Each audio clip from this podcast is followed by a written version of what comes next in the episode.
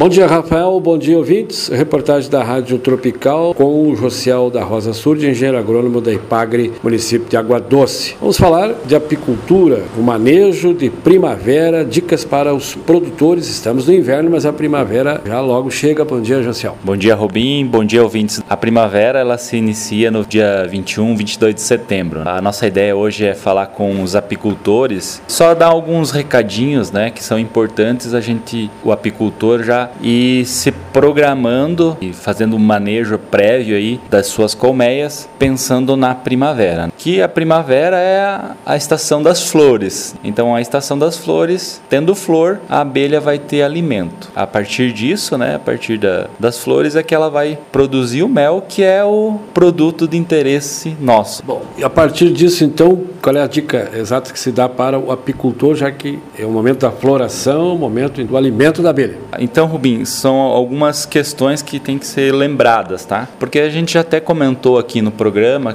o manejo de inverno. Então, o manejo de inverno é aquela questão que se, se caso o apicultor ele alimenta as abelhas, que ele continua alimentando e inspecionando as caixas, as colmeias. Então, agora também é um pouco disso, né? Se caso o apicultor faça algum tipo de alimentação nessas abelhas, ele tem que ficar atento como é que vai ser esse início de primavera, porque a gente está num período um, um, tanto quanto seco, né? Então atrapalha um pouquinho a floração. Então não dá para de repente, se você está tratando de uma hora para outra abandonar a alimentação. Vamos esperar consolidar, vamos dizer assim, a, a floração para aí sim cessar a, toda a alimentação. Então é o primeiro ponto a ser abordado. O segundo é aquela questão de inspecionar as caixas e observar como é que tá, como é que aqueles quadros, como que estão de crias, né? As crias são, vamos dizer, as futuras abelhas. Uhum. Então, como é que está a postura? Isso é, é, importante porque, como eu disse, né? A primavera é a época das flores. Então, a gente quer que no início da primavera, no início das flores, a gente tenha uma colmeia com bastante abelhas. Quanto mais abelha, mais operárias que vão buscar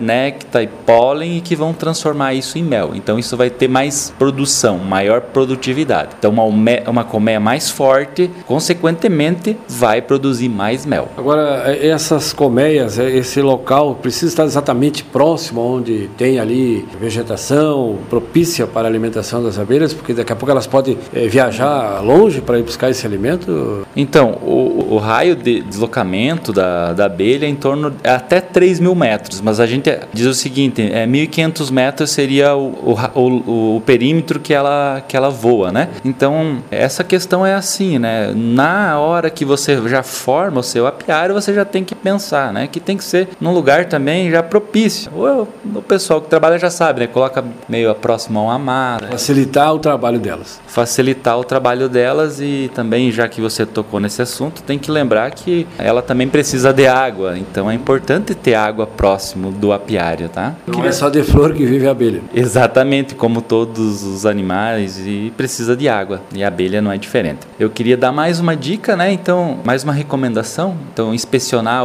as colmeias e também já começar, caso o apicultor colocou aquela entretampa, ou seja, é, é um entretampa entre colmeia, né, entre o ninho e a melgueira. Então, a partir de, de setembro é a hora de você retirar para ter mais espaço para as abelhas trabalharem. E também observar como é que estão essa, essa sobrecaixa, né, essa melgueira. Caso você a, perceba que há, há necessidade, você já deve se preparar para aumentar o espaço espaço, porque é o seguinte, se a, a colmeia está forte e ela não tem espaço para rainha botar ovos, aí pode ocasionar um enxamamento, né? Enxamear, então a abelha sair dali. Então isso é uma coisa que a gente não quer, né? O apicultor não deseja isso, porque também atrapalha a produção de mel. Eh, Josial, agora no mês que vem, setembro, curso de meliponicultura. O que, que é isso e onde vai ser? Então, a Epagre oferece o curso de apicultura e meliponicultura. Apicultura são as abelhas que têm ferrão e a meliponicultura são as abelhas ditas sem ferrão.